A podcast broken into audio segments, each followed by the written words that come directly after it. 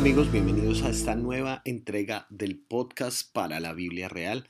Ya llegamos a nuestra onceava entrega y hoy vamos a hablar de ciencia responsable. Y les debe parecer muy extraño porque estamos hablando a partir del libro de Levítico, pero una de las cosas que cometemos el error es que a veces pensamos y situamos la ciencia versus la fe.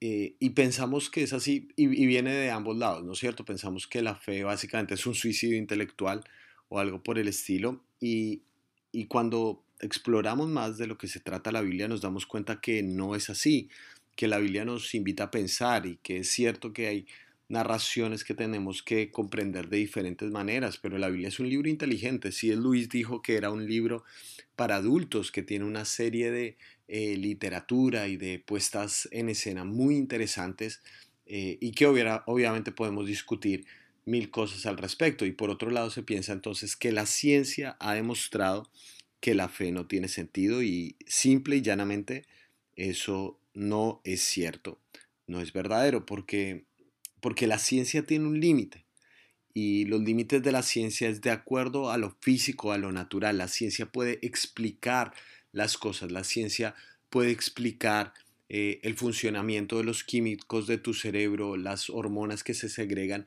pero no puede explicar por qué estás enamorada, enamorado de esa persona y para qué estás enamorado de esa persona puede explicar todas las segregaciones químicas del cerebro cuando hay sentimientos de amor hacia tu hijo, pero no puede explicar que tú estarías dispuesto a dar tu vida por esa criatura, porque la ciencia tiene un límite y el límite es la naturaleza misma.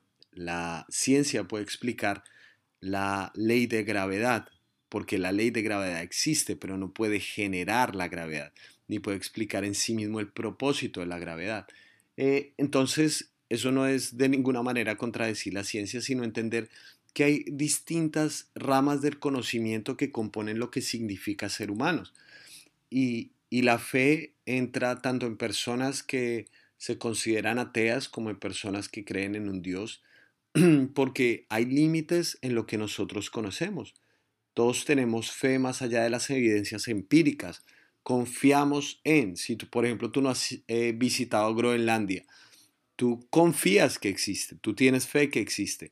Eh, por las fotografías, porque otras personas lo, han dicho, pero en última instancia, si yo te dijera que me tienes que comprobar eso, tienes que acudir a asuntos externos a tu propia experiencia, a ti mismo, a asuntos de confianza en otras cosas. Todos confiamos en algo. Entonces, eh, de hecho es interesante, por ejemplo, que en esto de la ciencia, el primer trabajo que, según la Biblia, el hombre le dio a Dios, eh, fue el ponerle nombre a los animales. Eso en la biología se denomina, denomina taxonomía y es la esencia de toda ciencia, que es ponerle nombre, nombrar los nuevos descubrimientos a medida que vamos avanzando. Y, bueno, y creo que, podrías hacer un estudio muy interesante de los grandes científicos que existieron. El, eh, quien escribió el Principia eh, de, matemática es eh, Sir Isaac Newton, que era un gran creyente.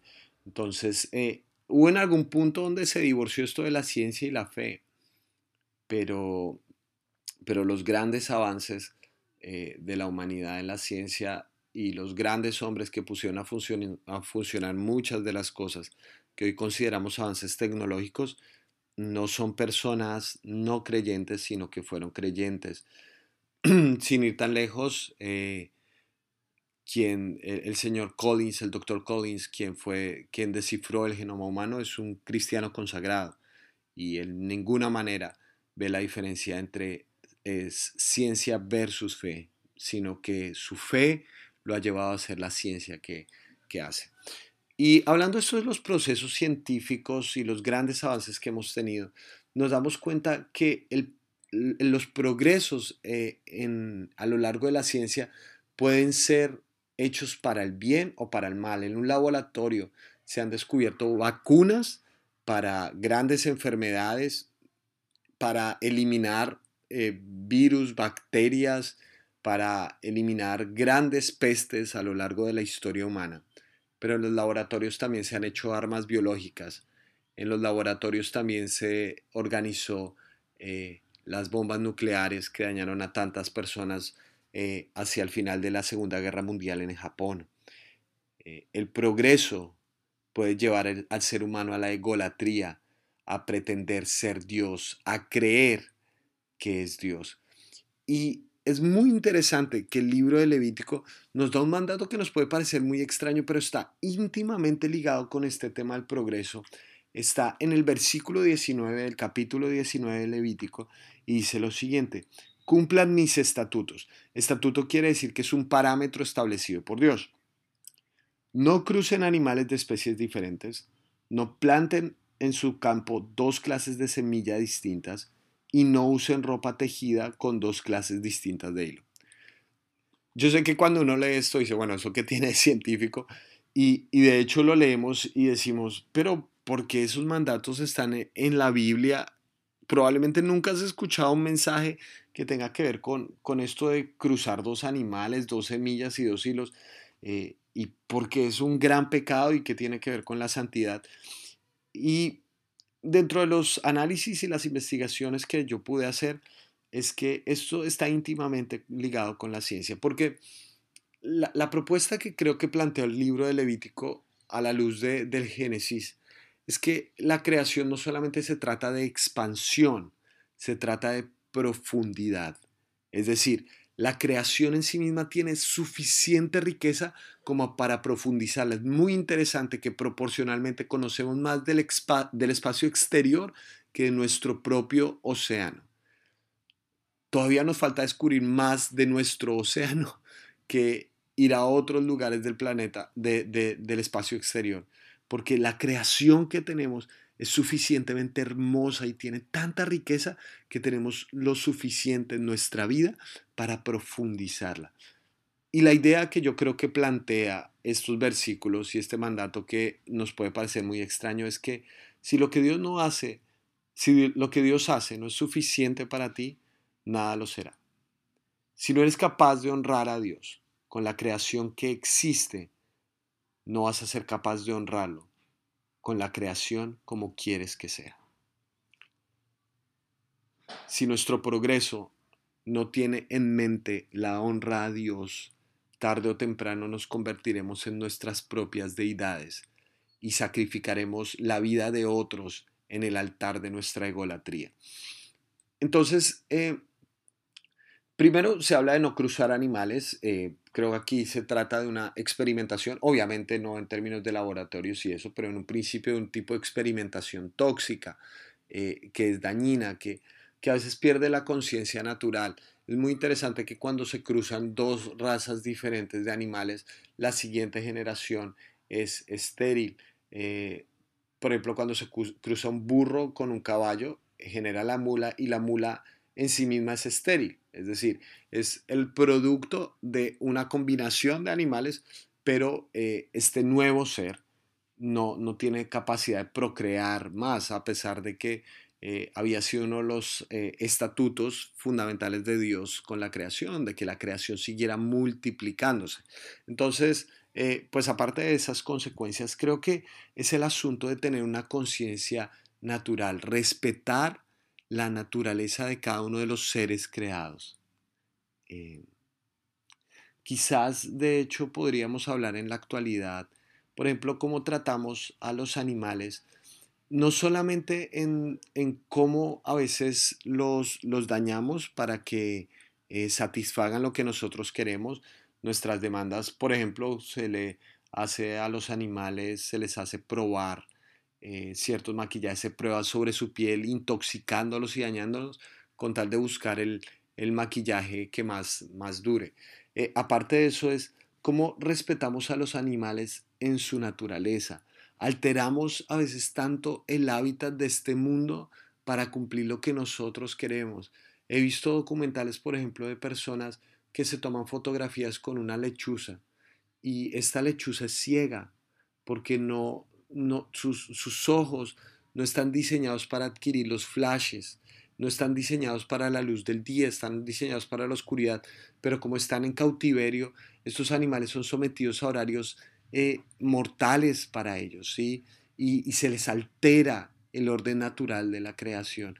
Creo que Dios desde el principio, cuando está diciendo no crucen los animales, está, está planteando esta idea de respetar la creación como es, no alterarla por nuestro ego o por nuestra necesidad, sino respetar la creación como es. Y, lo digo en términos más cercanos.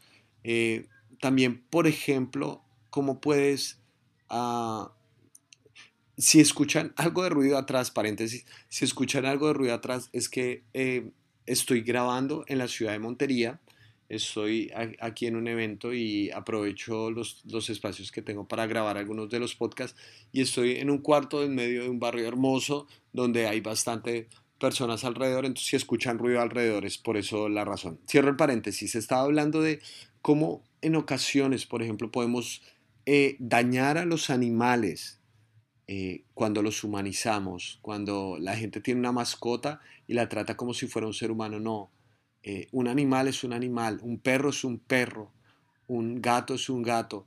Y cuando lo vuelves un ser humano, lo estás maltratando porque él naturalmente es un animal. Respetamos a la creación por lo que es. La profundizamos, no sencillamente la expandimos de acuerdo a lo que nos inventamos. Y después habla de la la semilla, no planten semillas de dos clases distintas en su campo. Aquí da la idea de, una, ah, de un aspecto de respetar, y, ustedes lo pueden ver en la agricultura, como eh, hay campos que son fértiles para ciertas cosas.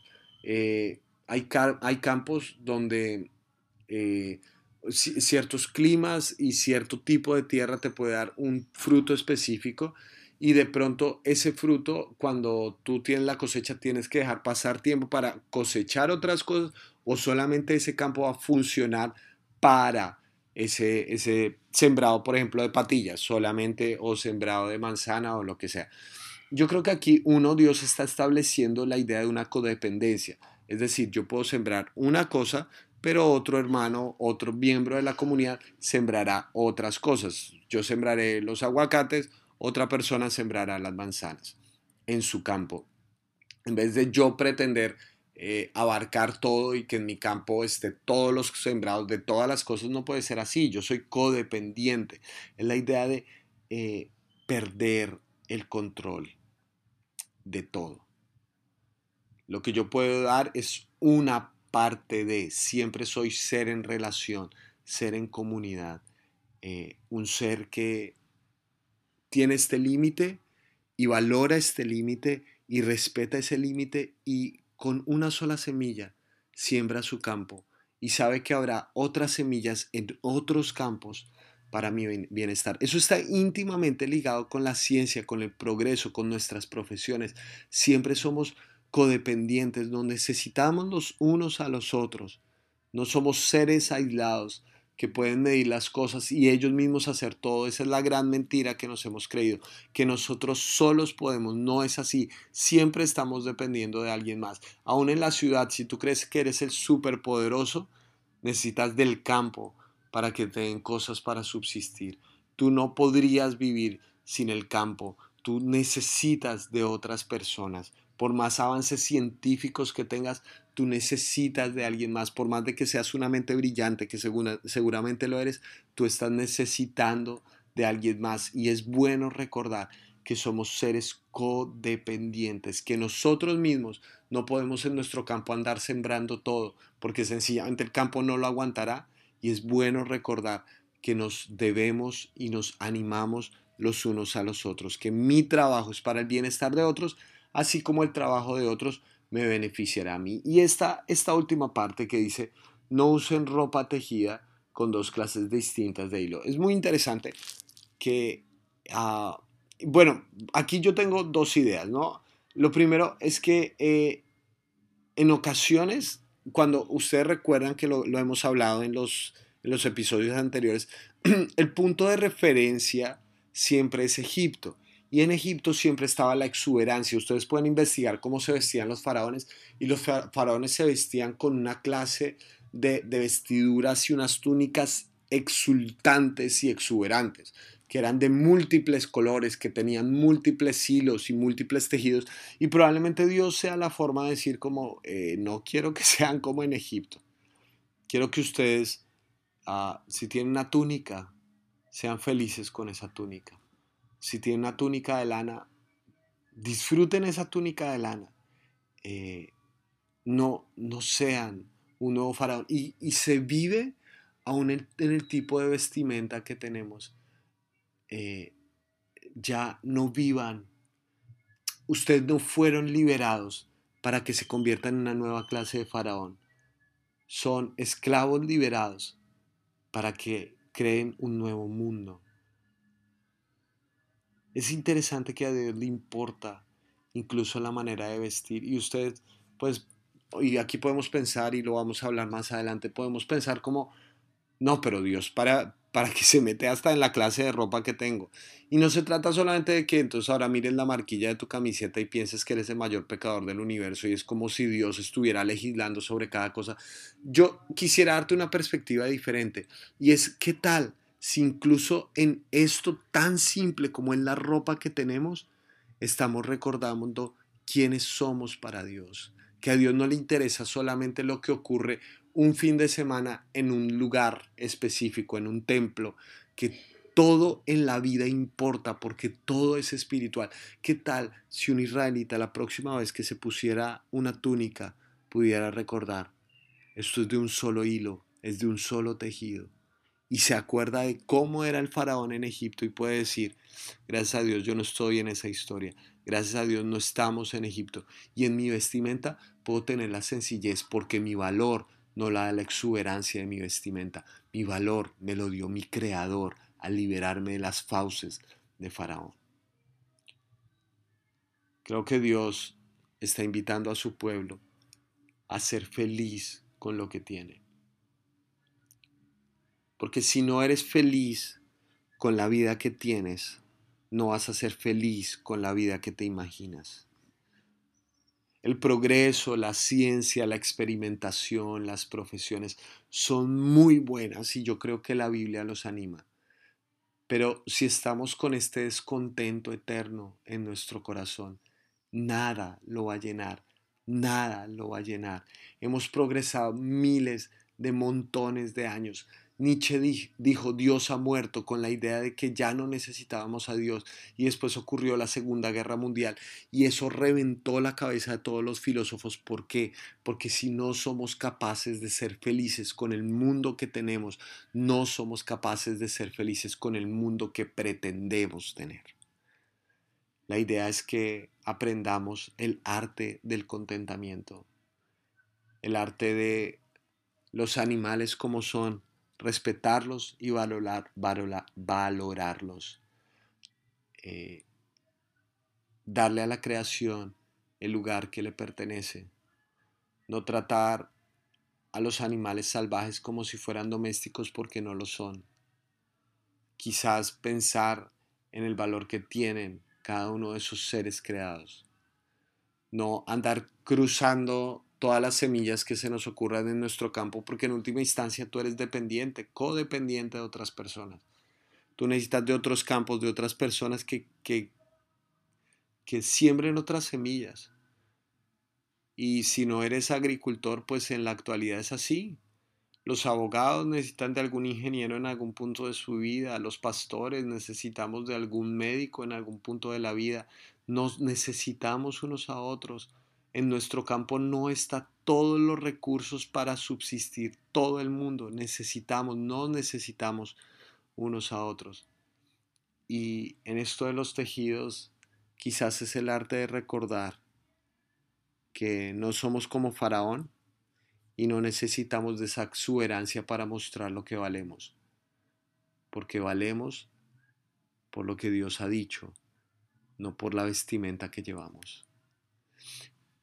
Oro para que tengas el arte del contentamiento muy fijo en tu corazón, grabado con, con fuego en tu alma, grabado profundamente para que puedas ser feliz, no solamente en expandir tu vida, sino en profundizar lo que ya Dios te ha regalado y lo que ya Dios ha creado en ti y también para ti.